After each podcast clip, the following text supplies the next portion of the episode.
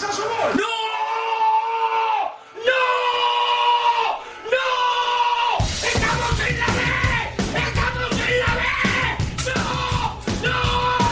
¡No!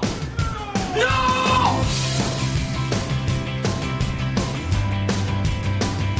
Esto es fútbol. Con Alex Salguero.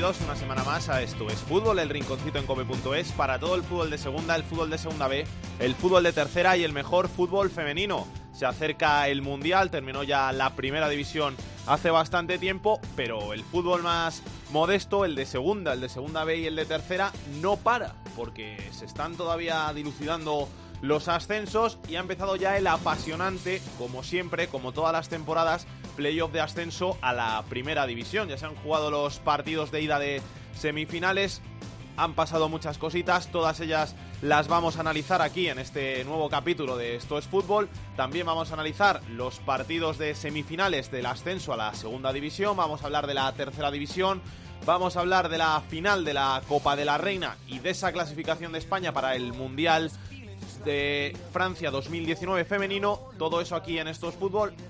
Todo eso nos va a contar Beatriz Carvajosa. ¿Qué tal, Beatriz? ¿Cómo estás? ¿Qué tal? Muy bien, Alex. ¿Todo bien? Sí, aquí acabando la ¿Has- semana ya. ¿Has tenido buena semana? Sí, con exámenes ahora. Hoy a los mandos, el grano lindo. Vamos con los titulares.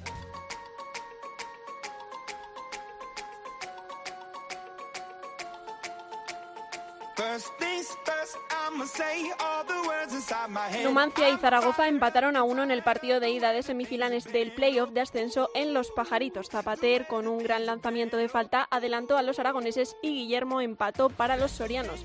Este sábado a las 6 se jugará el partido de vuelta en la Romareda.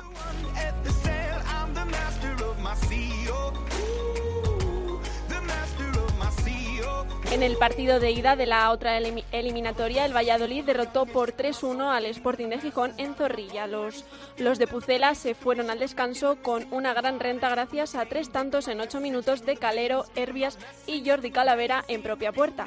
Johnny en la segunda mitad, en la segunda mitad acortó distancias para los asturianos. La vuelta se jugará el domingo a las ocho y media.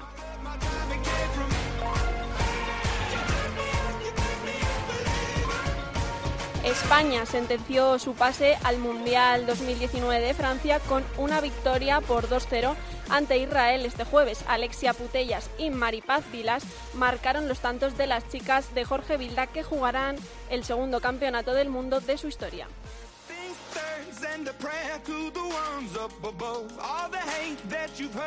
Y en el playoff de ascenso a segunda se jugaron los partidos de ida de semifinales con los siguientes resultados. Fuenlabrada 0, Villarreal B 0, Elche 2, Sporting B 1, Celta B 0, Cartagena 0 y Extremadura 0, Mirandés 1.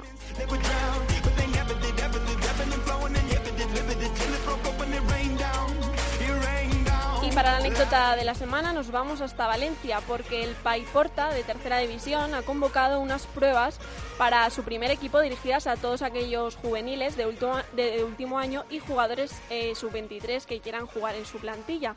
Eh, las sesiones programadas eh, para el lunes 18 y el jueves 21 de junio tendrán un coste de 50 euros que darán derecho a completar ambas sesiones de entrenamiento. Y nos está escuchando el presidente del Paiporta, Juan José Casañ. Juan José, ¿qué tal? Muy buenas. Buenas tardes, ¿cómo ¿De, estáis? ¿De dónde nace esta iniciativa? ¿Por qué lleváis a cabo estas sesiones? Bueno, esta iniciativa nace de, del resultado de que nosotros tenemos un, un juvenil eh, que nos pueda garantizar jugadores para, para el primer equipo amateur y entonces pues hemos tenido esta iniciativa mm, la- con la idea de buscar estos chicos que están que terminan en escuelas que tienen muchas garantías y que no encuentran equipo. Eh, hay muchos jugadores que están por ahí que acaban y incluso se dejan el fútbol porque no saben dónde jugar. Y esta iniciativa nace de ahí. ¿Se os han apuntado mucha gente hasta ahora? Me parece que había apuntados 11 o 12, me han dicho. Tampoco se trata de hacer mucha, mucho número, porque si no tampoco puedes encontrar las virtudes de esos chicos. O sea, la idea es tener eh, grupos de 16, 18 muchachos y a ver, y a ver qué, qué es lo que hay. ¿Todos de ahí de, de Valencia o hay alguno de, de fuera, de, de lejos, de- del resto de España? Pues la verdad es que no lo sé, pero me imagino que son todos de, de aquí cerca, ¿eh? De ser de Valencia. Deben de ser de Valencia, de los pueblos de alrededor, en fin, de un sitio a lo mejor de 20 kilómetros. ¿Cuánto, Sí, no, la verdad es que no lo sé, porque como están apuntándose, la mayoría se han apuntado entre ayer y hoy, creo. O sea que, ¿Cuántos jugadores estáis buscando? ¿Cuántas fichas tenéis previsto cubrir? queremos cubrir tres, como mínimo tres. O sea, de los chicos que veamos, queremos sacar tres. Hombre, si hubiera cuatro, cuatro, pero vamos. eh, nosotros necesitamos cubrir como mínimo cinco fichas sub-23. Y. mm, Todo, hombre, si aparecen cracks, eh, cogemos seis, a ver si me entiendes. Sí, sí, claro, claro. Si hay 7, 8 que son muy buenos, Si pues te hay- quedas si con hay- todo, no lo vas a dejar pasar. Claro, hombre, normal. Aunque ya tenemos jugadores nuestros, ¿no? Y tal, pero bueno, que siempre que aparece un gran jugador, pues eh, no, se deja, no se deja pasar. ¿eh? Cuéntame cosas, pregúntame cosas, porque claro, yo te estoy aquí contando esto, pero esto es una iniciativa, esto no es nuevo, ¿eh? Yo creo que hay algún club que ya lo ha hecho, ¿eh? Pero haciéndoles pagar también. Es que lo chocante es El eso. hacerles, sí, Sí. el hacerles pagar es una cosa, eh, haces esto, ocurre que se te presentan 40 chavales, ¿eh? de, de incluso de que no, no están con el nivel para poder acceder a esto, simplemente por el mero hecho de curiosear.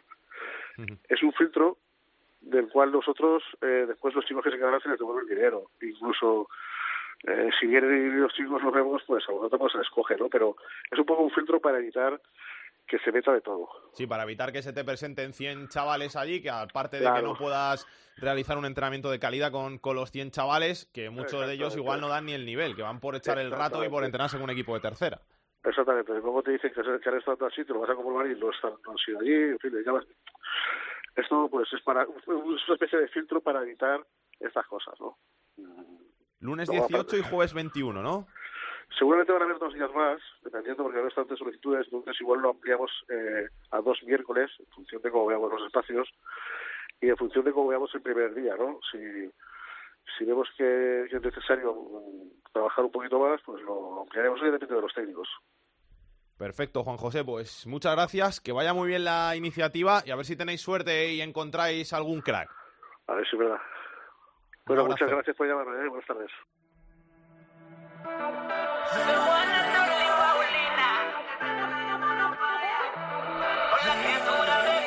Esto es fútbol con Alex Salguero.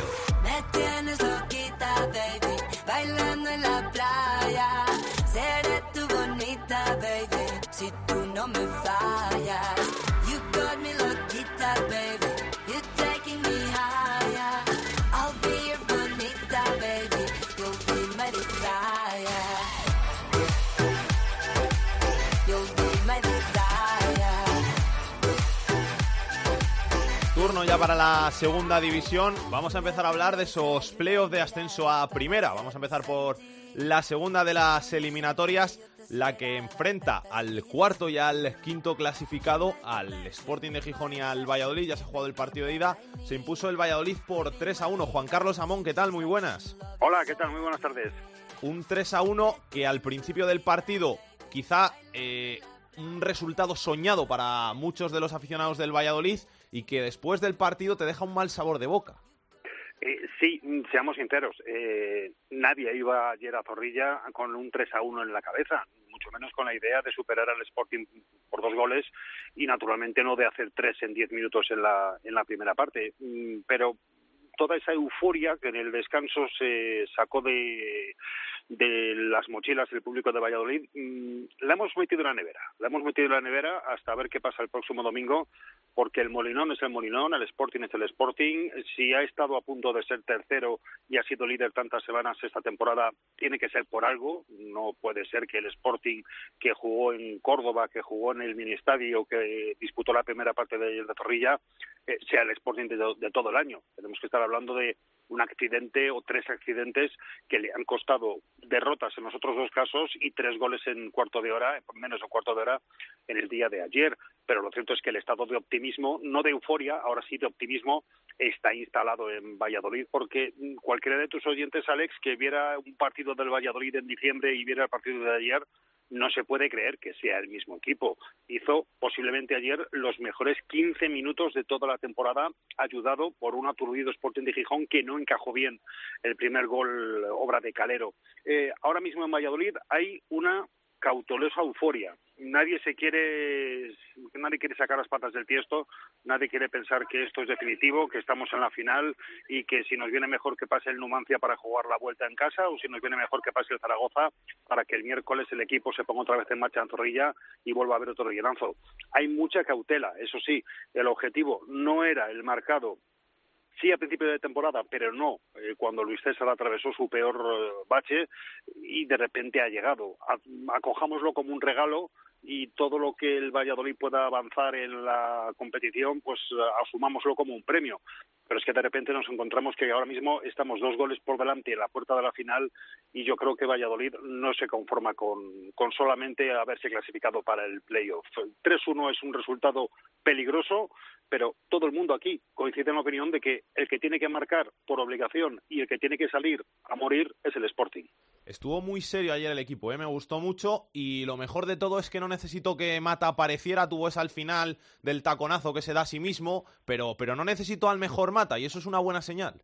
Sí, porque Sergio ha conseguido que el Valladolid sea un grupo, sea un equipo como ahora se dice coral. Eh, antes era un conjunto que dependía demasiado de que un lateral o un extremo pusiera un buen centro y apareciera Mata, o de que una jugada acabara en penalti. Ahora no, ahora un lanzamiento, dos lanzamientos directos de Hervías, dos goles consecutivos en jornadas seguidas. Eh, Tony está volviendo a demostrar por qué el Valladolid decidió recomprarlo de la cultural leonesa. Eh, Anuar está creciendo a una velocidad eh, tremenda y sobre todo el que parece que está durmiendo en un congelador porque no envejece un solo minuto es Borja Fernández. La exhibición del jugador madrileño gallego en el día de ayer fue un auténtico espectáculo. La defensa se está asentando, Calero se está haciendo cada vez más jugador profesional, Kiko Olivas está encontrando el tono, Masip es menos fallón en las salidas, es decir, todos han ido a dar la mejor versión de sí mismos en el mejor momento para el equipo, en el mismo momento de la temporada. Y yo creo que efectivamente antes era el Valladolid de Mata y ahora es Mata jugando en el Valladolid. Gracias, Amón. Un abrazo. Otro, hasta luego. Y en este camino del Valladolid hacia la vuelta a la primera división, hemos estado pensando con quién podíamos hablar. Y pues, ¿quién mejor que Víctor Fernández, un hombre con ascensos a sus espaldas, leyenda del Valladolid, para, para contarnos cómo se está viviendo allí en, en Pucela el, el playoff? Víctor, ¿qué tal? Muy buenas, ¿cómo estás? Hola, muy buenas, muy bien, todo muy bien por aquí. ¿A qué te dedicas ahora ahí en Valladolid? Pues este año está entrando al Juvenil División de Honor del Valladolid y bueno, este año que viene pues voy a intentar dedicarme un poquito a la tecnificación de toda la, de la cantera y de los jugadores, intentar mejorar lo que lo que yo vea, o sea que bueno, metido en el club intentando ayudar todo, en todo lo que se puede. ¿Qué tal han ido las cosas con el juvenil? Pues muy bien, la verdad que estamos en el grupo de Madrid donde es muy complicado, pues está el Real Madrid, UCI, está el Rayo, está el Atlético Madrid y hemos quedado justo por detrás de ellos, cuartos. Una buena temporada, la verdad que nos costó mucho al principio porque la plantilla no era muy amplia, pero bueno, poco a poco se han ido haciendo las cosas bien y al final terminamos cuartos en una posición, yo creo el objetivo casi marcado, ¿no? Por los tres de arriba, pues la verdad que tenían, estaban a gran distancia y, más nivel que los demás y, bueno, hemos quedado quizá el mejor de los siguientes, ¿no? ¿Algún chaval que tengamos que apuntar en la agenda para el futuro? Bueno, hay varios, hay varios. La verdad que, que el equipo tiene un gran nivel y hemos jugado bastante bien y bueno, ahora parece que está de moda, que ya ayer fueron tres jugadores de cantera en el Valladolid y tienen un muy buen papel y, están haciendo ver que, jugadores de cantera son capaces también de, de meterse en playoff, intentar pelear por el ascenso, o sea que bueno, parece que están de moda, sí que es verdad que hay jugadores importantes y que seguramente en poquito tiempo se oirá de ellos también. Estuviste en Zorrilla, ¿no? Sí, sí, claro. ¿Qué, qué te pareció el partido? Bueno, el partido sí que es verdad que antes del primer gol estaba un poquito igualado. Ahora son dos equipos muy buenos, eh, que se respetaban mucho, que se colocan muy bien, que prácticamente no dejan mucho al contrario, pero sí que es verdad que a partir del primer gol el Valladolid pues se lo creyó y empezó a ser muy superior al Sporting, donde prácticamente no le dejaba salir el balón, donde presionaban rápido, le quitaban el balón rápido y haciendo varias ocasiones de gol. Y la primera parte, a partir del gol, la verdad que el Valladolid tuvo un nivel altísimo. altísimo. Yo creo que que Valladolid sabe que ahora mismo está bien, que, que es el último que ha entrado en esa zona playoff y ahora mismo están con muchísima confianza y lo demostraron.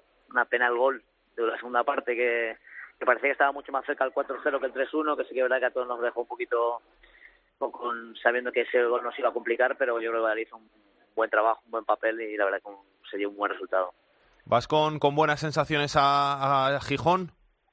Yo sí me voy quizá porque veo al Valladolid muy bien quizá el resultado no es un poco engañoso, al final 3-1 sabemos que con 2-0 va camino a Sporting y juegas en su casa, el campo va a estar lleno a reventar, el Sporting es un equipo con su casa es complicado, eh, yo sé que va a ser muy difícil, pero sí que verdad que el Valladolid le veo muy bien, con mucha confianza, eh, con muchos jugadores de a un nivel muy alto y sobre todo que hemos sido los últimos que hemos entrado ahí, eso es, eso viene mejor. La verdad que cuando hace dos meses casi ninguno pensábamos que iban a estar en playoff y poquito a poquito han ido entrando y ahora mismo yo creo que el Valladolid es el equipo que más fuerte está, eh, creo. Ya Zaragoza también anda bien, pero yo creo que ahora mismo eh, el Valladolid tiene un puntito más que todos, quizá por eso, ¿no? Porque no esperaban entrar y, al final han entrado a última hora y eso hace que el equipo esté mucho más motivado y, y con muchas más ganas, por supuesto. ¿A la otra eliminatoria le, le has echado un ojo? ¿Has visto el, el Numancia Zaragoza?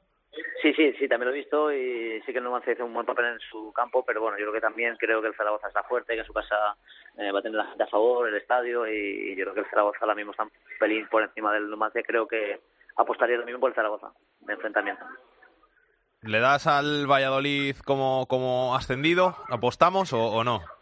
Yo sí le doy. La verdad que confío mucho en ellos por lo que te digo, porque ahora mismo le veo muy bien, le veo con mucha confianza. Ellos mismos saben que están bien, y las declaraciones son así y lo han demostrado. La verdad, partido a partido, si van de los últimos seis han ganado cinco y además bien, eh, demostrando que, son, que es un buen equipo, que todos están a un gran nivel y que, y que llegan de un estado de forma bastante bueno. Ha habido dos tres jugadores que encima no han jugado mucho durante la temporada y ahora llegan a un buen nivel. O sea, con el que ahora mismo el Valladolid apostaría porque subiera. Gracias, Víctor. Un abrazo Muy y que vaya muy bien. Mucha suerte. Un abrazo, gracias. Ya hemos hablado del Valladolid, toca hablar del Sporting de Gijón. Carlos Llamas, ¿qué tal? ¿Cómo estás? Hola, Alex, ¿qué tal? Buenas tardes. Al final la cosa fue mejor de lo que se pensaba y ese gol de Johnny que da esperanzas para, para la vuelta en la que el Sporting se tiene que agarrar al Molinón para remontar.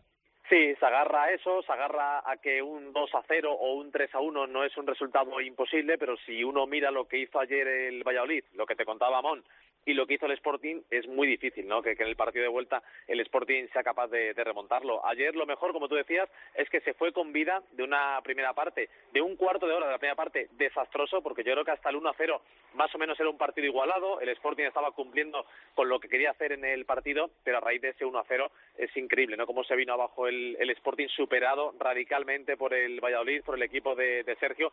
Fueron tres antes de- del descanso, pero es que incluso pudo ser alguno más. Y en la segunda parte, sí es verdad que mejora el Sporting, al menos iguala las fuerzas al Valladolid, pero fíjate que con el 3 a 1, en el tiempo de prolongación, el Sporting no pasa del centro del campo. Es incluso el Valladolid el que tiene algún acercamiento más a la portería de, de Mariño. Lo único bueno, lo único bueno de, del Sporting es que tiene a Johnny.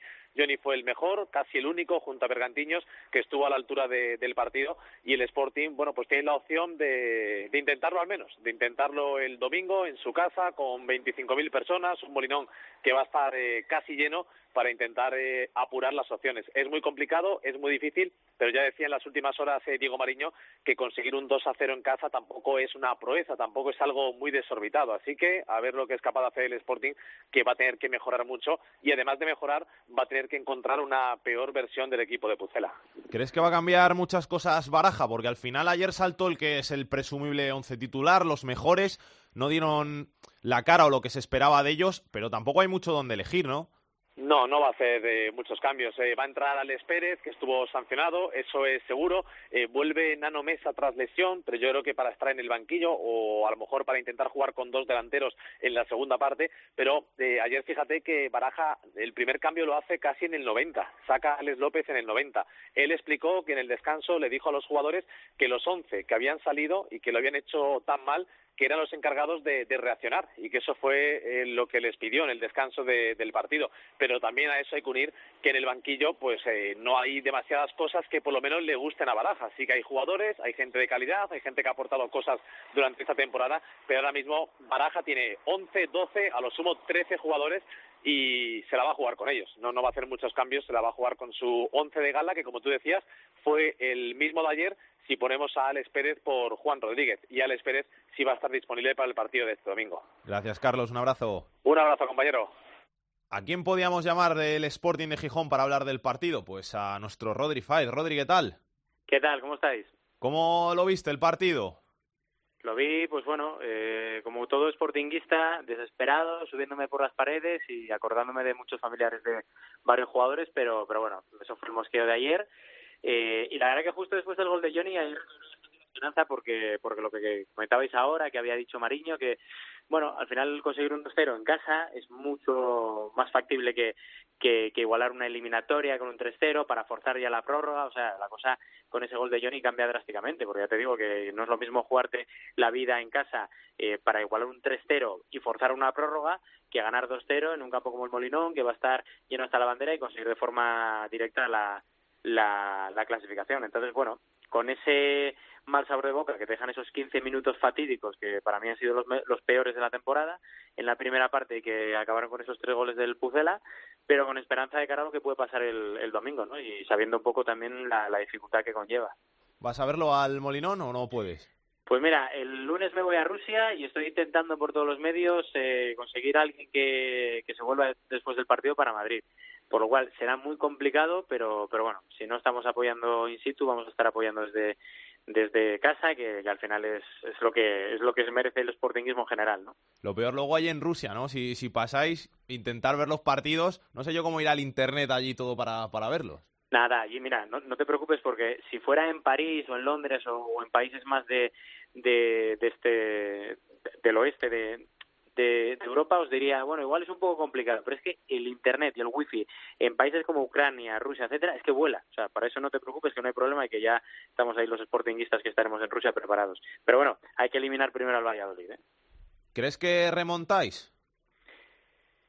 Yo, mira, hablé con tres, cuatro jugadores esta mañana y, ostras, no te digo que vaya a ser fácil, pero yo estoy convencido que sí, porque a ellos les veo convencidos y porque ayer son conscientes de que la cagada fue épica y que saben que hay cosas que no se van a volver a repetir y más teniendo en cuenta que vas a tener a 30.000 tíos que, que van a llenar el molinón y que se van a volcar con la remontada y que además eh, la gente está enchufada y la gente obviamente después de lo de ayer está enfadada, pero pero la gente en Gijón es así, que al final mientras hay vida hay esperanza y el sportingismo y sobre todo el Sporting siempre ha sido eh, un equipo sufridor y que en vez de ir directos a por todo siempre se ha conseguido la cosa o los objetivos en este caso eh, sufriendo, sufriendo y sufriendo que al final sabe mucho mejor, pero pero yo creo que eh, es algo que, que viene dentro del sentimiento sportinguista, así que así que vamos, hay que ser optimistas sí o sí, ¿no?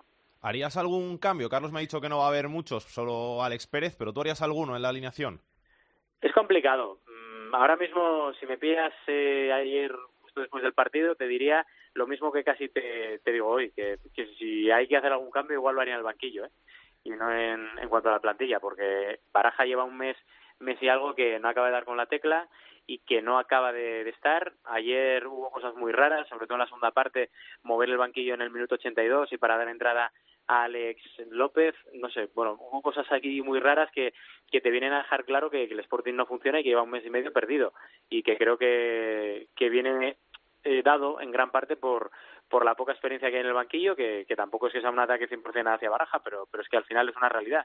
Es alguien a quien eh, yo creo que esta situación le está viniendo grande y que hay que tomar cartas en el asunto pase lo que pase, pero, pero ya te digo que el cambio sería ese, porque el resto sí que es posible que yo le daría algo más de oportunidad pues a Pablo Pérez, que es un chico de la casa y que por lo menos se va a dejar eh, la vida por, por el Sporting y que va a presionar arriba y que puede tener quizá menos calidad que el resto, pero que compromiso tiene mucho más y, y, y quizá, oye, si Sergio no está o si Carmona no está, pues igual habría que dar un poco de aire al, al once inicial tipo para que cojan algo de confianza, pero, pero ya te digo que al final son cambios circunstanciales para lo que yo haría. Gracias, Rodri. Un abrazo, ¿eh? Que Venga. mucha suerte, que vaya bien en Rusia. Ojalá, ojalá. Un beso a todos.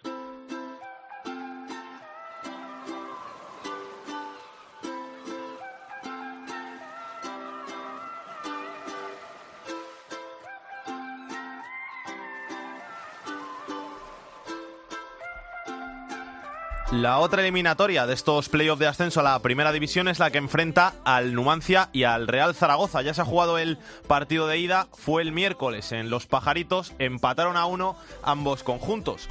Siguiendo ese partido, contándolo para la cadena COPE, estuvo Alfonso Blasco. Alfonso, ¿qué tal? ¿Cómo estás? ¿Qué tal, Alex? Muy buenas. Por ¿Qué? aquí estamos con lluvia hoy. ¿Qué sensaciones dejó ese partido en Soria?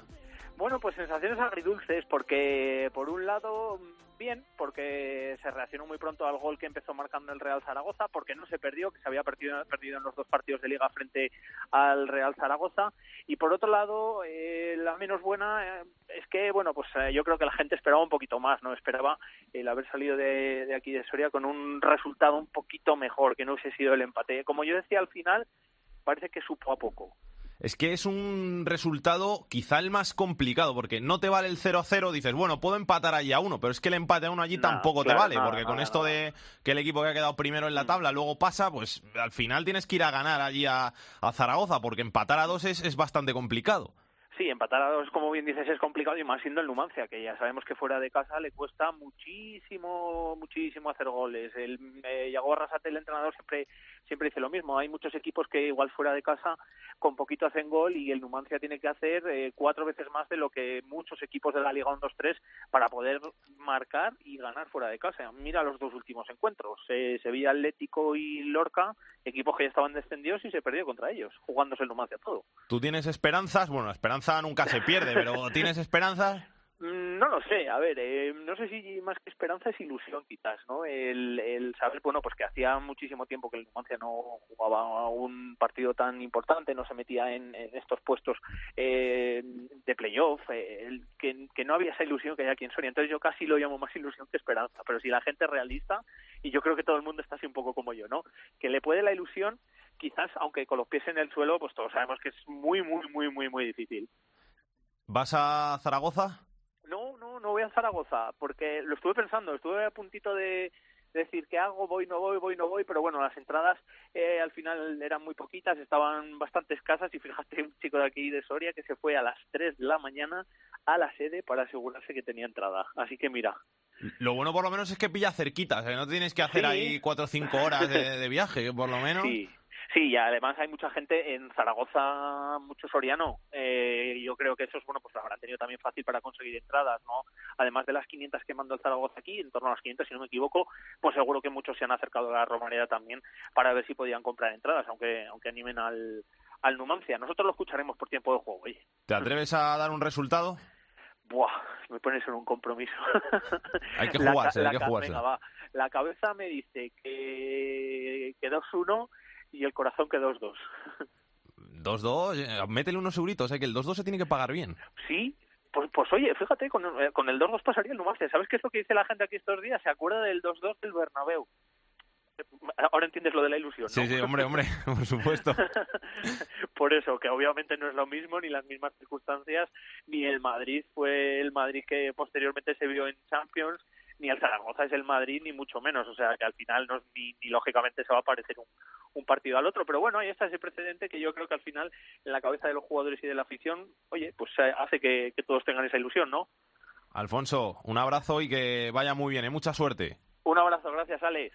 Vamos a ver cómo se vive ese partido allí en Zaragoza, cómo se vio primero el de ida y luego cómo va a ser el partido de vuelta en el que el Zaragoza puede clasificarse para la final del playoff, que no va a ser la primera vez que, la disputa, porque ya la ha jugado contra Las Palmas, acabó perdiendo, pero tiene que intentarlo. Ana Vaz, ¿cómo se vivió el partido de ida en Los Pajaritos? Muy buenas compañeros desde Zaragoza, sensaciones positivas por aquí después de ese empate conseguido el miércoles en Los Pajaritos. Sí que es verdad que ha quedado un poco la sensación de que el Zaragoza podía haber obtenido más porque el partido comenzó muy bien con ese golazo tempranero de Zapater, pero al minuto siguiente llegó el empate del Numancia. Parece que los zaragocistas pecaron en ese momento un poquito de ingenuos después de su gol y tuvieron un pequeño despiste, una laguna de concentración que hizo que los sorianos rápidamente pudieran empatar el encuentro.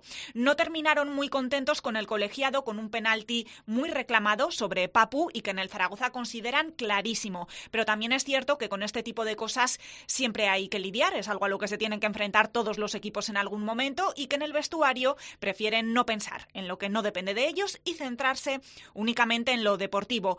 Fue un partido en definitiva pues muy de playoff, muy competido, duro, muy físico, incluso tenso en algunos momentos, pero lo más positivo para los zaragocistas es que marcaron un gol y es que ese era precisamente el objetivo que se establecía Nacho González antes del partido, así que ahora todo por decidir en la Romareda, una Romareda en la que ya sabéis que el Real Zaragoza ha firmado una vuelta de matrícula de honor.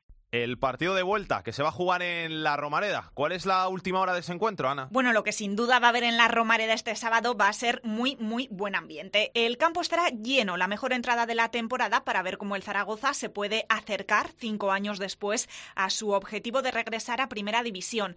Las entradas eh, se pusieron a la venta por precios de entre 30 y 50 euros. Se están vendiendo a toda velocidad y además los abonados zaragocistas han podido adquirir un bono especial a 10 euros para ver este partido y el de la última ronda de playoff en caso de que el Real Zaragoza consiguiera vencer al Numancia. La mejor entrada de la temporada la tuvimos ante el otro equipo aragonés, ante la Sociedad Deportiva Huesca, en ese derby con 29.000 espectadores en el estadio de la Romareda y esas cifras esta vez se esperan superar. Por eso el apoyo de la afición, dice el míster Nacho González, va a ser fundamental. La magnitud ¿no? de, este, de este club, de esta ciudad y de esta afición gracias a Dios, eh, pues bueno, estoy viviendo uno de mis sueños, ¿no? que es ver la Romareda casi llena como la he visto y espero que mañana llena, por lo tanto, a vivirlo, a vivirlo que, que esto no, no es muy habitual, ¿no? Cogiendo la calculadora, el Real Zaragoza, para pasar a la siguiente y última ronda de playoff, lo que tiene que hacer ante el Numancia es ganar o bien empatar. Empatar a cero o empatar a un gol. En este caso, como el Real Zaragoza quedó tercero en la liga regular, tiene preferencia para clasificarse. Pero el equipo, asegura Nacho González, no va a especular ni va a hacer cuentas. Eh, o sigues o te quedas. Por lo tanto, sí que es una, una final, sí. Yo creo que dimos un pasito, eh, conseguimos un resultado no todo lo bueno que hubiéramos querido, pero es un resultado aceptable, metiendo gol fuera de casa con un, con un empate, pero que bueno, también yo creo que el otro día fuimos, eh, fuimos eh, inteligentes y maduros jugando en, en Soria y mañana tenemos que ser igual maduros y inteligentes sobre todo. Nacho saldrá con todo, con dos posibles variaciones, eso sí, para rotar a los jugadores más cansados ya a estas alturas de la temporada, así que Benito podría entrar por Delmas en el lateral derecho y Febas entraría en el rombo del centro del campo en lugar de Javi Ross, después de que Febas, la verdad, tuviera muy buenos minutos en el partido del pasado miércoles. Eguaras y Borja arrastran algunas pequeñas molestias con algún entrenamiento que han tenido que realizar al margen a lo largo de la semana, pero van a poder jugar sin ningún tipo de problema. Así que el once inicial del Real Zaragoza sería el formado por Cristian en portería, Benito en el lateral derecho, Gripo es seguro en el centro de la defensa y el otro puesto en ese centro de la zaga se lo disputarán entre Miquel y Verdasca. Lasure estará también es seguro en el lateral izquierdo. En el centro del campo formarán en el once inicial Eguaras, Zapater, Febas y Papu. Y Pombo y Borja Iglesias jugarán como futbolistas más adelantados del Real Zaragoza. Y aunque aún quedan estos importantes playoff por delante, os apunto ya un nombre de cara a la próxima temporada. Y es que con el futuro de Nacho González en el Deportivo de La Coruña, el Zaragoza apunta a contratar a Imanol Idiáquez, técnico de la ECA de la Arnaca de Chipre. Firmaría por un año con otro opcional. Pero lo primero, como decimos, no hay que precipitarse, son esos playoffs de este sábado que apuntan a ser muy intensos. 1-1 terminó la ida en Los Pajaritos, la vuelta se jugará este sábado en la Romareda. Andoni Cedrún, ¿qué tal? Muy buenas, ¿cómo estás? Muy, muy buenas. ¿Motivado para el partido? Sí, me estoy subiendo por las paredes ya. ¿Lo ves bien o ves qué pasa en Zaragoza? A ver, eh, a priori el resultado ha sido buenísimo y luego las sensaciones que se jugó en el partido de los pajaritos, eh, vi una sensación de que el Real Zaragoza era, hizo más, más méritos para ganar que, que el Numancia. Yo al Numancia le vi un partido con mucho respeto, eh, siempre agazapó y esperando al error que, el Real Zaragoza pudiera tener. Lo que pasa es que fue un partido muy intenso, muy inteligente por el Real Zaragoza para no cometer errores, esperando a que podían cometer alguna trampa que podía meternos en Numancia, pero, pero el resultado es muy bueno. Pero el fútbol, ya sabes tú, eh, esto puede cambiar pero sí, sí, somos, yo creo que somos favoritos, pero a mí esa palabra favorito nunca me ha gustado, me da un poco yuyi, ¿no? Pero ante 30.000 gargantas que va a haber, pues, pues va a ser importante. Lo único malo, quizá que esas 30.000 gargantas, como tú dices, le pueda pesar un poquito la presión al, al Zaragoza, aunque el Numancia está obligado a, a marcar allí, así que lo tiene todo, todo bastante de cara. A ver, eh, hay, hay una cosa muy clara. Eh, a ver, estas 30.000, eh, aquí vino el Huesca, se ganó. Eh, vino el Sporting, también se ha ganado. Ha venido el Valladolid, también se ha ganado. Es decir, en los últimos partidos que el campo ha estado lleno, eh, no le ha repercutido nada al, al, equipo nuestro, ¿no? Ni a los chavales canteranos que están jugando. Están jugando eh, esa euforia y ese empuje hace que, que, que, lo, que, el equipo de casa, que es el Zaragoza, no se ponga nerviosa, sino es un acicate más. Es decir, yo creo que es un valor muy importante y por eso yo creo que mañana va a pasar lo mismo. Pero bueno, ya sabes cómo es el fútbol, situaciones complicadas, detalles, momentos puntuales. Eh, el Numancia está claro que tiene que abrirse para meter un gol y ahí es donde nosotros le podemos hacer daño mucho por la velocidad de los jugadores que tenemos. Pero, pero no nos podemos confiar, no nos podemos confiar porque, porque el fútbol es fútbol, como dijo Boscoz, pero, pero en teoría pinta bien, pinta bien. Si tú te pudieras poner el Cedrún en, en la piel de, de, Nacho González, ¿repetirías planteamiento? ¿Repetirías con, con los mismos once de los pajaritos?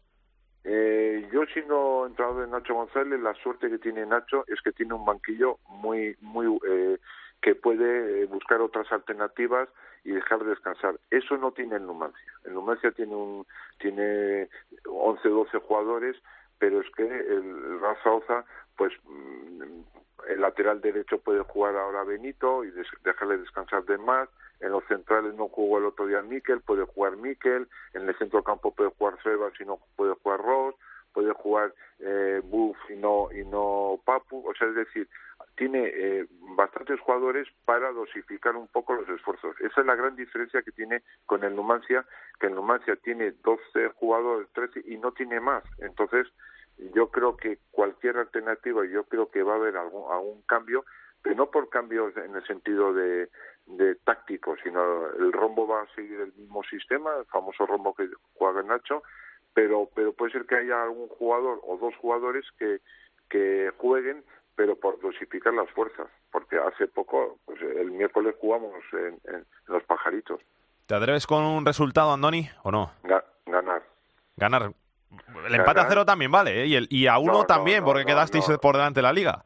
No, ya, no, no, ganar, ganar. Yo no, es que no quiero sufrir, ganar, ganar, ganar porque creo que no va a haber un 0-0, eso está clarísimo, y va a haber goles. Entonces, eh, ganar el, el partido y esperar a, a, a otra cosa que es el Valladolid y, o el Sporting, que ayer viendo tela marinera, ¿eh? Vaya partidazo hubo. Andoni, muchas gracias por pasarte por estos fútbol y mucha suerte para ese partido en la Romareda. Muchas gracias, compañero. Hasta luego. Un Hasta abrazo. luego. Reggaeton, ton, ton, la música que suena DJ pom, pom, pom. El disco que tú quieras, pon una de Yankee o de Don, Tego Calderón, pa' perder la noche entera. De Esa última jornada de la Liga 1-2-3 de la segunda división que nos dejó a Zaragoza, a Sporting, a Numancia y a Valladolid jugándose el ascenso a primera y que nos dejó el descenso a segunda división B de la Cultural Leonesa. León, Carlos García, ¿qué tal? ¿Cómo estás? Pues tirando, sí, tirando, ¿qué quieres que te diga? Muy buenas tardes, amigos. Un año duró solamente la aventura de la Cultural Leonesa en la segunda división.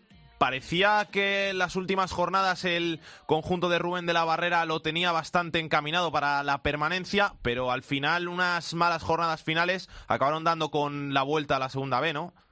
Fíjate, empezó todo con la remontada en Barcelona. Cuando se ganó en Barcelona parecía que se había cogido eh, la buena senda, pero el partido de Lugo que iba ganando la Cultural y Deportiva Leonesa 1-0 y acaba empatando y sobre todo el partido en Tarragona que se iba al descanso la Cultural ganando 2-0 encaja en 20 minutos cuatro goles y acaba 5-3 ese partido yo creo que acabó de matar a la Cultural.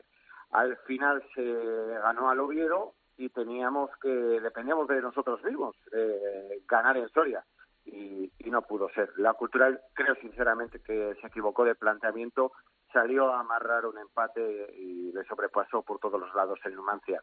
Estamos en León como las fases del duelo, que no nos lo acabamos de creer. Ahora yo creo que hemos avanzado y estamos en la fase de negación. Creemos, y yo me canso de decir a mis oyentes, eh, ojalá esté equivocado, pero eh, que es imposible, que si el Tarragona, que si el Córdoba por el límite salarial, yo me caso de decir que la cultural está en segunda división B, que hemos estado muchos años en el infierno y que lo que tenemos que hacer ahora es intentar hacer un proyecto solvente y el año que viene intentar ascender. ¿Se sabe algo del proyecto de la próxima temporada? Pues eh, hay bastante enfado entre los aficionados. Eh, ¿Por qué?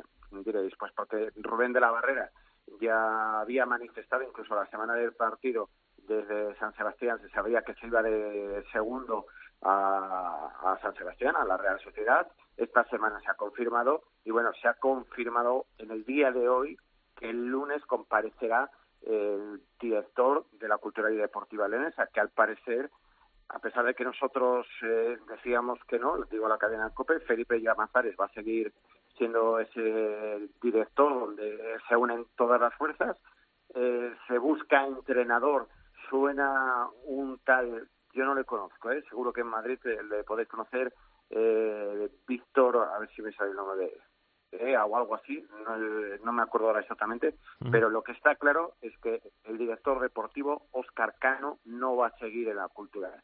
Entonces, lunes, para ponerlo ya cronológicamente, eh, hay comparecencia de, en rueda de prensa de Felipe Llamazares y martes comparecencia en rueda de prensa Rubén de la Barrera que va a explicar por qué se marcha del club, porque él tenía un año eh, firmado y al por mutuo acuerdo, mutuo acuerdo entre Cultural y Rubén de la Barrera rescinden ese contrato.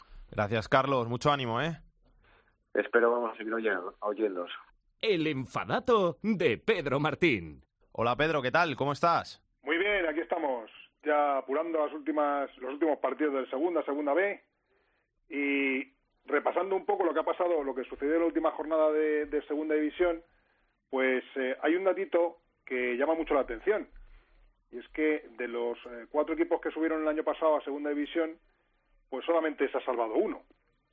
Subieron la Cultural Leonesa, el Barça B, Lorca y Albacete. Y el Albacete es el único equipo de los cuatro que seguirá el año que viene en segunda división. Y se salvó por los pelos, porque en la última jornada también estuvo en un tris de descender. No pasaba esto, es decir, que bajasen tres de los cuatro ascendidos a segunda división desde hace 20 años. En la temporada 97-98 eh, bajaron el Elche, Jaén y Jerez, que habían subido la temporada anterior, y lo único que se salvó fue el Numancia, que un año más tarde celebró su primer ascenso a primera división y que desde entonces, desde el año 97, pues está el Numancia entre primera y segunda división, lo cual es un pequeño milagro para una ciudad como Soria, que ya lleva 22 años entre primera y segunda división el equipo de, la ciudad, que ahora mismo también pues tiene sus opciones de subir a primera división en esa eliminatoria eh, de ascenso. Así es que, bueno, pues eso, que está la segunda división dura para los equipos que suben de segunda división B, así es que todos los que están intentando subir, ya lo han conseguido el Rayo Majadahonda y el Mallorca, pues eso, que el año que viene seguro, seguro, que también sufrirán en una categoría tan dura como la segunda división. Gracias, Pedro, un abrazo. Hasta luego.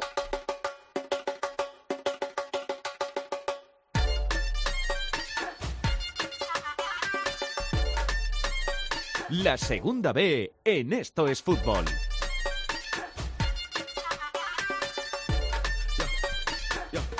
Una segunda B que llega a los playoffs de semifinales. Esos playoffs que van a decidir quiénes son los dos últimos equipos que ascienden a la segunda división, porque ya tenemos ahí al Mallorca y al Rayo Majadahonda. Cuéntanos, Beatriz Carvajosa, cómo han quedado esos partidos de ida de semifinales. Bueno, pues ya los adelantábamos en titulares y los encuentros quedaron así. Eh, Fuenlabrada Villarreal B 0-0, Elche Sporting B 2-1, Celta B Cartagena 0-0 y Extremadura Mirandés 0-1. Eh, la vuelta se jugará este fin de semana y será el Villarreal B Fuenlabrada el domingo a las 12 de la mañana, el Sporting B Elche el domingo también a las 4 de la tarde, el Cartagena Celta B el domingo a las 6 y media y el Mirandés Extremadura el sábado a las 4 de la tarde. Y hay que decir también que se jugó el partido de ida de la final de campeones por ese título de la segunda división B entre los dos equipos que ya han ascendido, el Mallorca y el Rayo Majadahonda. Ganó el Mallorca 2-1, así que el Mallorca que tiene en su mano ser campeón de la segunda B. Para ello defiende ese resultado este fin de semana en el campo del Rayo Majadahonda. Y vamos a hablar de esos partidos de ida. Vamos a comenzar por ese Extremadura Mirandés, Mirandés Extremadura, que acabó llevándose el conjunto burgalés 0-1 gracias a un tanto de Yanis en el tramo final del partido. Félix Vargas, ¿qué tal? Muy buenas. Hola, muy buenas tardes, compañero. El Mirandés, que jugó muy serio en el Francisco de la Era, controló el resultado, controló el partido y al final se llevó la victoria y logró defenderla en los minutos finales cuando el Extremadura asediaba. Bueno, la verdad que sido un partido que pintaba 0 a 0. Bueno, pues esa galopada de Paris Adot, el lateral derecho del Club Deportivo Mirandés, que fue una pesadilla para el Extremadura. Y bueno, pues Gianni se ponía la puntita y hacía ese 0 a 1 que puede valer su peso pero ojo, no hay confianza aquí en Miranda. Ya tenemos un precedente, además, no hace mucho, y también en un periodo de ascenso. En Guadalajara, de Carlos Terrazas, bueno, pues también había perdido 0 a 1 ante el Mirandés en Guadalajara. En Guadalajara lo marcaba eh, Pablo Infante y posteriormente aquí en Andúba. Bueno, se adelantaba el Mirandés 1-0, parece que todo estaba hecho. Dos goles seguidos de Guadalajara, de Guadalajara hacían que el Mirandés, bueno, pues eh, quedara eliminado, que ascendiera el Guadalajara y entonces como hay un precedente aquí Miranda, la verdad que que bueno, no se quieren fiar. El Mirandés tiene todos disponibles, eh, también los tiene Extremadura que recupera a su defensa central eh, Pardo, pero eso sí, el Mirandés tendrá que estar muy atento porque tiene tres jugadores apercibidos eh, con dos cartulinas amarillas. Los dos centrales que lograron dejar, bueno, pues sin marcar ningún gol al máximo goleador de la categoría, los dos centrales del Club Deportivo Mirandés, eh, Prieto y Meggi, que tienen dos cartulinas, y también la tiene Rupert, un eh, jugador importante para Pablo Alfaro, ya proviene de Segunda División A, el capitán del equipo, uno de los capitanes del equipo, y ya sabéis que son tres cartulinas amarillas las que te sancionan con un partido en este playoff. Y como decimos, eh, poco ambiente de todas maneras, porque también la hora es un poco extraña. A las 4 de la tarde de un sábado eh, no se va a llenar Andúba, eh, se han regalado entradas, los abonados no pagan, pero eso sí, bueno, pues los 4.000 o 4.500 que estén en Andúba, bueno, pues harán que el ambiente sea, pues como suele ser en Andúba, pues muy favorable al Club Deportivo Mirandés. Y como decimos, pues esperando que el Mirandés pase también en Extremadura, ojito con esos medios puntas, eh, que también tienen mucha calidad y, y hay que eh, tener cuidado. Los dos entrenadores también han declarado que, bueno, no se van a volver locos. Un 0 a 1 tampoco es un resultado que defina una eliminatoria. Un gol puede cambiar todo y tanto eh, Juan Sabas como Pablo Alfaro se han mostrado muy cautos. Un gol eh, han comentado los dos, puede cambiar el giro de la eliminatoria, el resultado está ahí y bueno, pues esperando al partido de mañana, como decimos, el 4 de la tarde en el Estadio Municipal de Andúa. Gracias, Félix. Un abrazo. Un abrazo. El rival del Mirandés en Andúa, que va a ser el Extremadura, Rodrigo Morán, ¿qué tal? Hola compañero, ¿qué tal? ¿Cómo estáis? El Extremadura que plantó cara al Mirandés, pero no pudo superarle en el Francisco de la Era y que lo va a tener muy complicado para jugar la final del playoff. Sí, lo va a tener muy difícil. En Almendralejo quizás lo, lo más importante, quizás el, el arma más importante que tiene la Extremadura de Juan Sabas es la, la ilusión, la fe, la valentía y sobre todo la, la, expectación que tiene creada esta Extremadura en torno a su afición. Ya lo vimos el pasado fin de semana con 10.500 espectadores en el Estadio Francisco de la Era y el pasado lunes prácticamente se agotaron las entradas que le había cedido el Mirandés en torno a unas 350 para los aficionados almendralejenses de cara a este desplazamiento que está lejano, más de 650 kilómetros entre Almendralejo y Miranda de, Ebro. Tiene opciones el, Extremadura, eh, ellos se apelan y se agarran, ¿no? Al, bueno, al, al tópico futbolístico que ya puso en eh, célebre Luis Aragonés, ¿no? Del ganar, ganar y ganar y solo ganar pues es que es lo único que necesita la Extremadura, ganar un partido para seguir eh, vivo en el sueño de la, de la división de plata. Eh, se ha recuperado Enrique Gallego, el gran delantero, el gran goleador de la Extremadura, que tenía unas pequeñas molestias en la rodilla. Se ha recuperado también Jesús Rubio, que aunque no está teniendo muchos minutos, es un hombre importante en la plantilla. Y la única baja en la expedición azulana es la del canario Airán Benito. Sabas va a plantear un fútbol más directo, un 4-4-2, va a intentar marcar pronto, intentar igualar la eliminatoria y luego, bueno, pues eh, intentar eh, asaltar Andúba, donde solo este año han ganado tres equipos. Gracias, Rodrigo. Un abrazo. Un abrazo fuerte. Hasta luego. La otra eliminatoria con un primero de grupo era la que enfrentaba al Celta B y al Cartagena. Maite Fernández, ¿qué tal? Muy buenas. Después del palo con el Rayo Majadonda, el Cartagena muy serio, muy bien en su visita a Vigo y ahora jugárselo en casa.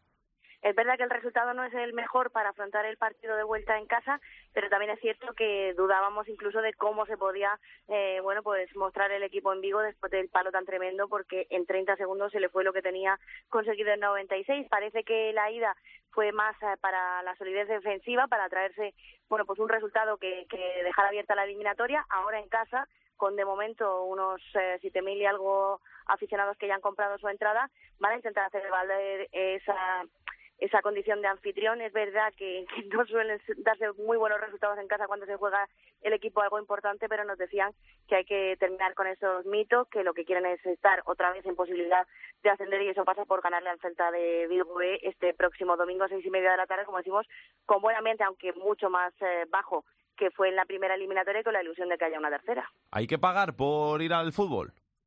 Pues esta vez los únicos que se han librado han sido los abonados menores de 15 años. Los abonados pagan, por supuesto los no abonados un poquito más caro, pero ese es un pequeño malestar que había porque decían los, los, socios que después del palo que se han llevado ellos también, bueno, pues hubiera sido un bonito detalle que, que hubieran compensado a los abonados por lo menos. De momento tienen que pagar y como decimos, eh, intentar animar al equipo para que, bueno, pues en el factor anímico no les fallen las fuerzas para intentar estar en, en, esa ronda definitiva. Llega con bajas, la de Sergio Jiménez por sanción, le cayeron cuatro partidos después de la eliminatoria de Majadahonda y también, bueno, pues las dudas eh, por problemas musculares tanto de Jesús Álvaro como de Joshua Mejía. Son hombres importantes en la defensa del Cartagena, pero como decía Monteagudo, es que han tenido que bajar la intensidad y el volumen de los entrenamientos porque ya la gasolina lleva justa y tienen problemas, eh, en este caso, de, de lesiones musculares. Gracias, Maite. Un beso. Enfrente, el Celta B, el filial Vigués. ¿Qué tal, Antonio Estevez? ¿Cómo estás? Hola, muy buenas. ¿Cómo llega el Celta B a este partido?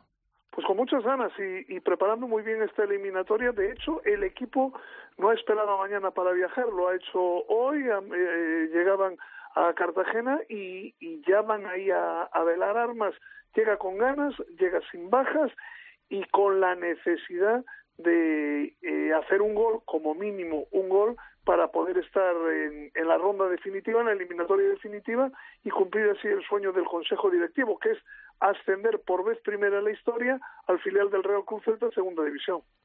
Lo va a tener difícil, pero con el resultado que tiene de la ida, si consigue marcar un gol y con los nervios que hay ahí en Cartagena después de el palo con el Rayo Majadahonda, va a tener bastantes opciones.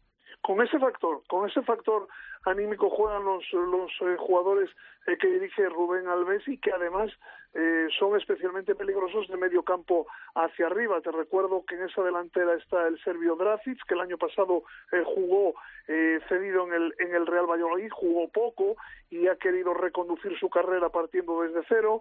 Está el alemán Denis Ecker, está Bryce Méndez, eh, que terminó como titular con el primer equipo, eh, pero que quiso eh, volver a jugar con el filial en esta decisiva fase de ascenso. En definitiva, es un equipo joven, pero es un equipo eh, con, con experiencia que ha tenido un buen final de temporada en el campeonato regular y que ahora mismo eh, aspira a todo. Gracias, Antonio. Un abrazo. Otro para ti. Rubén Bartolomé, capitán de la Segunda B. ¿Cómo estás? Hola, ¿qué tal? Buenas tardes.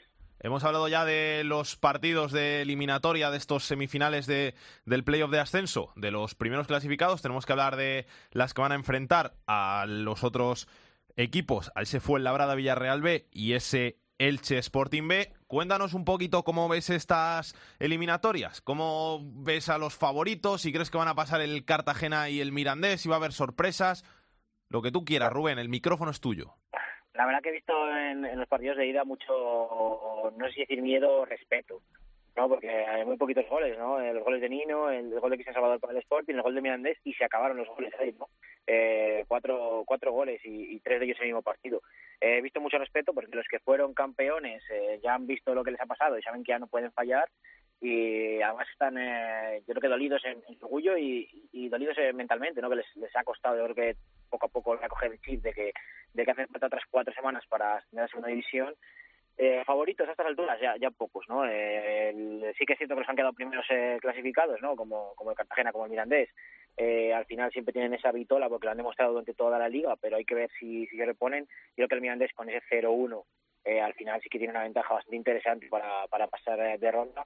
Veremos el Cartagena, ¿no? Que, que en su feudo debería de, de llevarlo adelante, pero bueno, como ha dicho el compañero, es que el, Celta B, que, es un equipo que ha acabado muy bien, que, tiene a muchos jugadores que han jugado este año en el primer equipo, que no tiene nada que perder, va a jugar con, eh, con esa presión que tiene, que tiene Cartagena, y luego pues en los otros partidos en los que no son eh, campeones, pues eh, muy abierto, con el 0-0 obviamente, el, partido del Fuenlabrada del final del Villarreal, y, también muy abierto, aunque haya habido goles, el, el del Elche con el, con el Sporting B. Es cierto que los dos goles del Elche para remontar el partido le han dado vida, porque con 0-1 el filial de, de Sportingista, se le va a llevar eh, muy bien a, Gijón, pero bueno, con esos uno tienen, tienen que pelearlo todavía. La verdad que no hay ninguna limitera decidida, que, que es algo siempre bonito para que este fin de semana podamos volver a, a ver eh, partidos emocionantes, yo creo que hasta, hasta el final, como los vimos en la primera ronda y en la eliminatoria de campeones. Es que yo, salvo el Mirandés, que sí que lo veo en la final, los otras tres eliminatorias creo que puede pasar cualquier cosa. Y es que además eh, tenemos que venir de curados de espanto de lo que pasó al Cartagena, ¿no? Que es que es en el 97 cuando cuando de estar en segunda división a tener que jugar aquí. Es que un gol en cualquiera de las eliminatorias, es que incluido en el Mirandés, un gol eh, inicial de, de la Extremadura en, en Andúba, eh, darle, les da la daría en este caso el pase a la prórroga pero sí que es cierto que es el que mejor lo tiene. La verdad que, que los demás eh, hasta el final eh, va a estar eh, muy, muy reñido. Y es que además los que tienen, menos el Mirandés, el resto, los que podrían tener ventaja, como es el Elche, juegan fuera de casa. Es que al final va a estar reñido hasta el final y si no da la sorpresa a la campanada a nadie en los primeros minutos, vamos a tener alguna victoria incluso en, en prórroga o incluso en penaltis. Gracias, Rubén. Un abrazo. Nada, a vosotros. Adiós. Para hablar de él, fue labrada, hemos hecho a Nacho Pla de Fuenlabrada de toda la vida. ¿Qué pasa, Nacho? ¿Qué tal? ¿Qué tal, Alex? Pues sí, yo siempre he tenido ese sentimiento y aquí estoy orgulloso para contarlo. En un fin de semana muy importante para el Fuenlabrada. Recordamos que en la ida en casa del Fuenlabrada empataron a cero contra el Villarreal B y ahora queda la vuelta a estas semifinales de playoff. Y bueno, comentar que el hoy el entrenador ha destacado que el equipo está muy bien, con mucha ilusión. En cuanto a bajas, que Carlos Caballero va a ser imposible que esté, pero sin embargo, Miquel Iribas vuelve al equipo. Ha comentado que el Villarreal, pues sí, que imprime mucha velocidad, que son muy verticales, que es un equipo con mucha pegada y calidad, que será complicado llevarse la eliminatoria y los penaltis, que es posible si quedan con un 0-0 que tengan que ir a los 11 metros, que tienen todo controlado, que es una posibilidad que saben que existe, que los han ensayado y mucho, pero que no será hasta el último momento en que lo decidan. Y la afición, la afición del Fuenlabrada, que esperan que vayan 200 fuenlebreños, que les hace mucha ilusión, que ya fueron a San Sebastián en la anterior eliminatoria contra la Real Sociedad y felicitarlos porque es un viaje muy difícil, pero que, repito, para el Fuenlabrada es vital. Gracias, Nacho. Hasta luego. El rival, el Villarreal B, Juan Igual, ¿qué tal? ¿Qué tal, compañeros? Muy buenas. ¿Cómo llega ese partido, el Villarreal B? Bueno, pues eh, llega con mucha ilusión, ¿no? Eh, el otro día vimos hace siete días en el Estadio Fernando Torres que el Villarreal hizo una grandísima primera parte, pero que en la segunda le salvó al portero y que, bueno, los chicos de Miguel Álvarez quieren ganar el partido para pasar a la siguiente ronda, ¿no? Dicho esta mañana el técnico del Villarreal B que está tranquilo por el resultado, ¿no? Eh, gente podría pensar que, bueno, el objetivo del Villarreal B era marcar allí en el partido de ida, no lo pudo lograr, por tanto, tiene muchas posibilidades posibilidades, ¿no? El Villarreal de pasar a la siguiente ronda, sobre todo en casa y con el apoyo de su gente. Destacar en lo puramente deportivo que hay dos futbolistas de los que está pendiente Miguel Álvarez, que son Miguel Onirraba, eh, que son duda para el partido, y vamos a ver si al final puede contar con ellos. También la gran noticia es que Pau que fue sancionado con dos amarillas y expulsión en el partido de ida, eh, competición, eh, le ha quitado una de las amarillas y podrá jugar el partido, que es una gran noticia, ¿no? Es uno de los futbolistas más importantes, el central de Villarreal. Gracias, Juan. Un abrazo. Nos queda hablar de la última eliminatoria, esa que va a enfrentar al Sporting B y al Elche. Carlos Llamas, hola de nuevo. Hola de nuevo, compañero, muy buenas. El Sporting B que consiguió un resultado muy valioso en el Martínez Valero con ese tanto y se lo va a jugar en casa, le vale 1-0.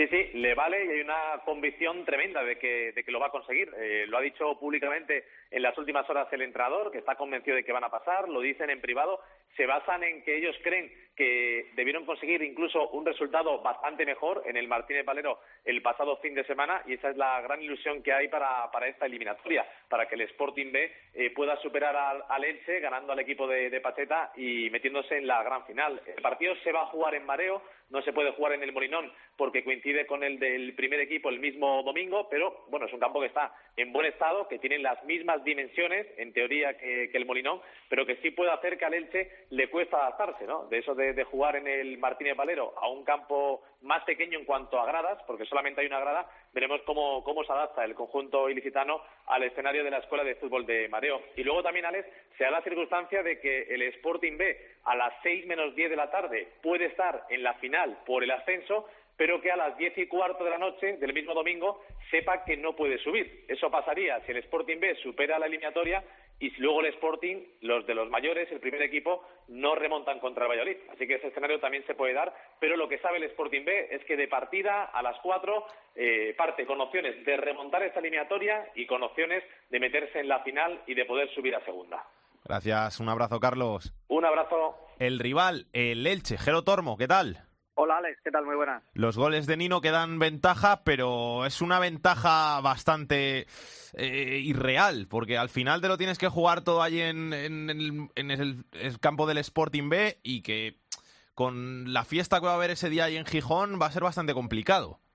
Sí, yo creo que es un resultado, como se le está llamando durante esta semana aquí en Elche, peligroso, ¿no? Es un resultado que te da la moral de haber conseguido la victoria en el 93, sin ser tu mejor partido, el conjunto franjiverde conseguía tener ventaja de cara a la vuelta, pero también es cierto que un gol del Sporting de Gijón B te deja fuera de ese camino hacia segunda división. Durante la semana, sobre todo, el mensaje ha estado destinado en ese sentido, en no salir a especular, en salir a por la victoria y en sobre todo ser el Elche que durante la fase regular y durante esta primera ronda de playoff se ha visto frente al Real Murcia. Hoy precisamente Pacheta no podía ocultar también esa mezcla de nervios, ilusión por ver que su equipo pueda llegar a una final que haría que los ilicitanos volvieran un año después de nuevo a la categoría de plata. Aún así, por lo que le escuchaba también a Carlos, también hay que destacar que el Elche durante esta temporada ha jugado en campos, no solamente en ciudades deportivas, como por ejemplo la del Villarreal o la del Valencia en Paterna, sino también en campos de dimensiones mucho más reducidas que las que se va a encontrar en Mareo, incluso de césped artificial,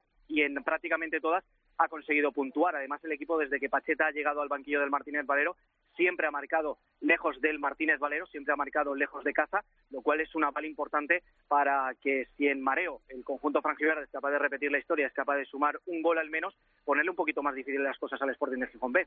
Gracias, Jero, un abrazo. Un abrazo.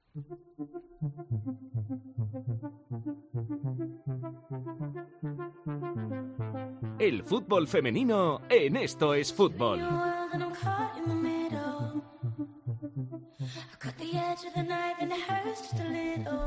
Hola, Andrea Peláez, directora de Área Chica, ¿qué tal? ¿Qué tal, Salguero? Muy buenas. ¿Vamos al Mundial? Vamos al Mundial, ya es oficial. La selección española de fútbol femenino va a estar en su segundo Mundial. Después de Canadá, vamos a estar en Francia 2019, en el Mundial que se va a celebrar en el país vecino el próximo verano. Y se ha confirmado, a pesar de que ayer eh, ganábamos a Israel por dos goles a cero con los tantos de mm, Alexia Putellas y de Maripaz Vilas, hoy se ha confirmado porque necesitábamos para esa confirmación oficial, para que fuera matemático, eh, a falta de que aún se queden por jugar dos partidos de clasificación, que Finlandia no ganase a Austria en Helsinki y no lo ha hecho. Ha perdido por dos goles a cero, por lo tanto, esa derrota de Finlandia hace que España esté oficialmente clasificada para el Mundial de Francia 2019. ¿Alguna cosita más que contar?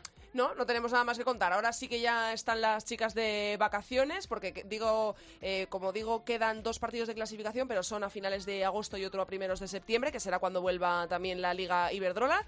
Así que el fútbol femenino ya está oficialmente de vacaciones. Aprovecha que el año que viene seguro que te toca ir a Francia. El año que viene hay mundial y va a haber trabajo en Hay verano. que para el negociar, fútbol eh, hay que negociar que te negociar, lleven. hay Hay que hay- hay negociar con. Suancar, con Paco, con quien sea que te lleven ahí a Francia a ver a nuestras chicas. Gracias, Andrea. Un besazo, Salgue.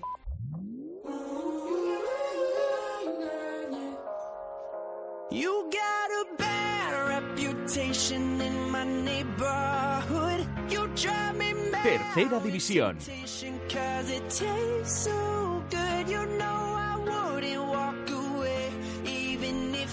Beatriz Carvajosa, tercera división, 18 partidos que se han jugado ya a la ida de esas semifinales. Cuéntanos resultados. Bueno, pues los encuentros han quedado así.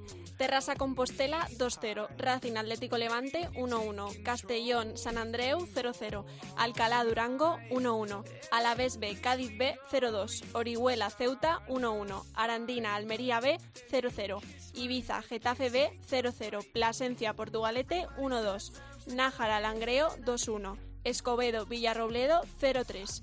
Sanluqueño, Mallorca B 1-0. Salmantino, Mutilvera 1-1. Tarazona, Unionistas 4-3. Egea, Tenerife B 2-0. San Fernando, Borja 1-0. Socuellamos, Cacereño 1-0 y Cirbonero, Yeclano 1-2. Gracias, Bea. Vamos a ver qué tiene Aitor Puerto en su agenda de la semana.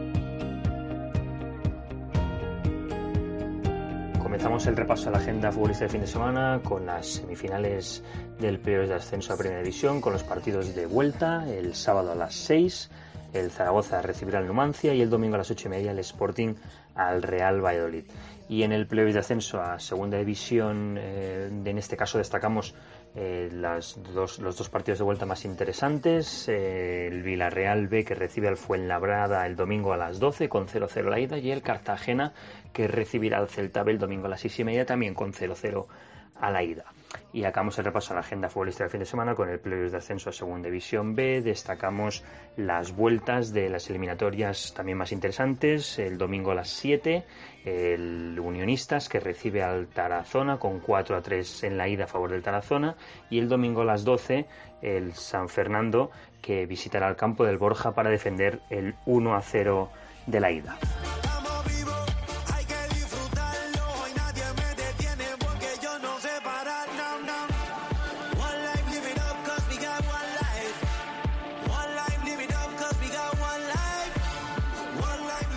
Y nos vamos hasta la semana que viene con este Live It Up, esta canción que han hecho Will Smith, Nicky Jam y la chica, como no sé quién es, no me lo voy a inventar el nombre, así que... Y una chica que sé que es de Israel, eso sí que hay que decirlo, temazo oficial Mundial 2018 Rusia, ese mundial que empieza el jueves, España el viernes debuta, así que el jueves, cuando estemos nosotros haciendo el Estos Fútbol, estará ya en marcha el mundial con ese partido inaugural Rusia-Arabia Saudí.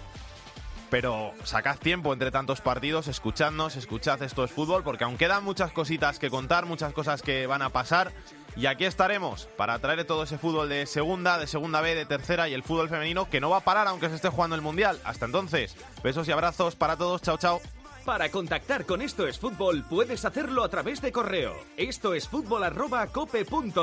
En Twitter arroba es fútbol cope. Y en Facebook, Facebook barra Esto es Fútbol.